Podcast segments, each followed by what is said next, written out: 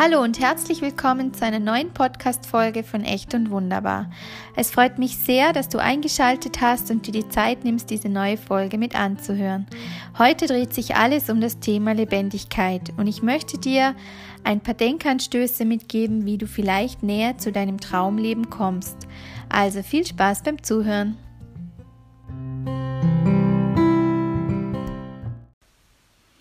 Ich bin Lehrerin und ich habe jetzt Ferien und ich habe jetzt wirklich viel Zeit, um über verschiedenste Dinge nachzudenken. Ich habe mir sogar eine To-Do-Liste für die Ferien angefertigt, also ganz Lehrerinnen-like und bin jetzt gerade dabei, diese mehr schlecht als recht abzuarbeiten. Irgendwie ist mir dann aufgefallen, dass ich auch teilweise Ziele darauf geschrieben habe, die mir gar nicht wirklich Freude bereiten. Ähm, ich habe dann gedacht, ja, warum habe ich das überhaupt aufgeschrieben? Und ähm, mir ist auch aufgefallen, dass ich oft auch mir Ziele setze oder meine Freizeit so gestalte, wie es auch Menschen in meinem Umfeld tun. Und ich irgendwie versuche, ähm, ihnen vielleicht nachzueifern oder auch teilweise versuche, es anderen irgendwie recht zu machen damit ähm, und auch irgendwie dazuzugehören. Ähm, ich habe mir dann überlegt, warum das so ist. Ähm, ich glaube, tief in unserem Inneren haben wir oft das Gefühl, einfach nicht gut genug zu sein oder nicht fleißig genug zu sein oder nicht schön genug zu sein.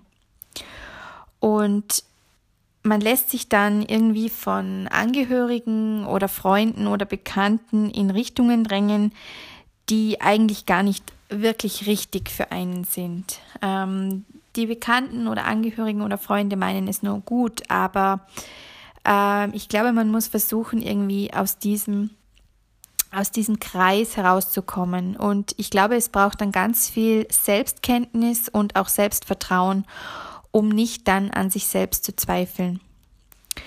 Ähm, auch ich gerate öfters in solche Situationen und beginne dann immer wieder über mich selbst nachzudenken. Und es hilft mir dann sehr, wenn ich mir wieder bewusst mache, dass ich wirklich genau richtig bin in dem, was ich tue und das, was ich denke. Und ich bin ja auch nicht hier, zum jemandem etwas beweisen zu müssen oder ähm, ja, einfach so zu sein, wie man das vielleicht von mir erwarten könnte. Beispielsweise, ich lebe in den Bergen und ich habe dann oft das Gefühl, ja, ich, ich muss jetzt auf diesen und, und jenen Berg noch gehen, weil man das einfach so macht, wenn man hier lebt und weil ich dann sehe, wie Freundinnen von mir oder Bekannte einfach ähm, einen Berg nach den anderen besteigen. Und ich muss dann ganz ehrlich zugeben, ich habe nicht dieses Freiheitsgefühl, wie vielleicht andere Menschen haben, wenn sie auf einem Berggipfel sitzen. Also im Gegenteil, mir ich fühle mich da eher unwohl und bin dann eigentlich wieder recht froh, wenn ich dann wieder weiter unten bin und den Berg wieder von ähm, unten betrachten kann. Ich meine, von unten sieht er ja auch ganz schön aus. Und ja, ich fühle mich einfach nicht wohl, wenn ich der höchste Punkt bin. Und ja, ich, ich glaube, manchmal ist es auch dann gar nicht so leicht, aus diesem Kreis herauszukommen. Und es ist aber auch nicht leicht ähm, zu wissen, was man dann wirklich gerne, ähm, was man gerne tut oder ja, weil man es einfach jahrelang so gemacht hat und, und jahrelang so vor, ähm, vorgesagt bekommen hat. Und äh, mir, mir hilft es dann wieder wahnsinnig, wenn ich anfange, mir folgende Fragen zu stellen. Und das mache ich wirklich öfters. Zum Beispiel, was macht mich wirklich glücklich und in welchen Situationen fühle ich mich am lebendigsten? Und mein persönliches Ziel im Leben ist es wirklich, ähm, mich einfach so oft wie möglich lebendig zu fühlen. Und ich habe wirklich schon viele Dinge ausprobiert, um dieses Ziel wieder zu erreichen. Und irgendwie fällt mir aber auf, komme ich immer zu den gleichen Erkenntnissen. Es sind wirklich die Dinge, ich nenne sie jetzt mal Herzensdinge, die mich schon als Kind begeistert haben. Also bei mir ist es zum Beispiel, ähm, wenn ich im Wald einfach bin oder wenn ich barfuß laufe wenn ich Erdbeeren esse, wenn ich in einem Fluss bade, wenn ich ins Wasser springe. Ähm, campen oder singen ähm, ist bei mir auch so etwas, wenn ich auf einem Baum sitze, ähm, wenn ich schöne Sprüche lese, wenn irgendwo ein schöner Spruch steht, das spricht mich einfach an. Oder wenn ich im Winter zum Beispiel am warmen Kachelofen sitzen kann.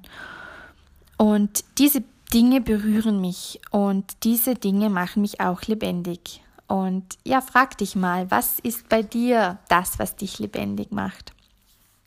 Und vielleicht machst du dir eine Liste und mach dir diese Dinge auch immer wieder bewusst und versuch auch deine Freizeit wirklich nach deinen Herzen, Herzensdingen zu gestalten.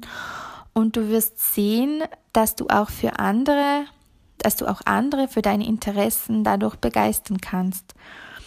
Ich ich meine, ich unternehme auch selbst lieber Dinge mit jemandem, der diese Dinge gern tut oder vielleicht sogar für diese Dinge brennt, als mit jemandem, der es nur so ja halbherzig macht, weil man es vielleicht, gerade von ihm erwartet.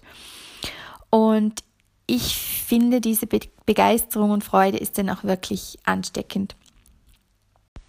Ich persönlich finde es immer total motivierend, wenn ich Filme von Menschen sehe oder Bücher lese, die einfach für ihr für ihr Herzensding brennen, sei es Nelson Mandela oder Niki Lauda. Der Film zu Niki Lauda ist einfach der Wahnsinn, weil man einfach sieht, ähm, wie er seinen Traum wirklich verwirklicht hat und ihm war es egal, was andere denken, was seine Familie denkt. Und das finde ich einfach der Wahnsinn. Und äh, ihr müsst den Film sehen, das ist einfach sehenswert.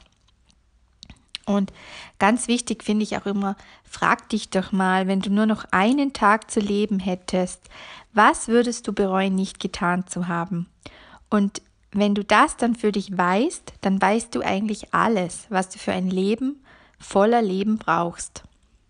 Und diese Erkenntnis ist manchmal gar nicht einfach, weil man dann etwas verändern muss oder vielleicht etwas oder jemanden auch loslassen muss, weil man dann einfach erkennt, okay, das passt nicht mehr in mein Lebenskonzept, das passt dann nicht mehr zu mir.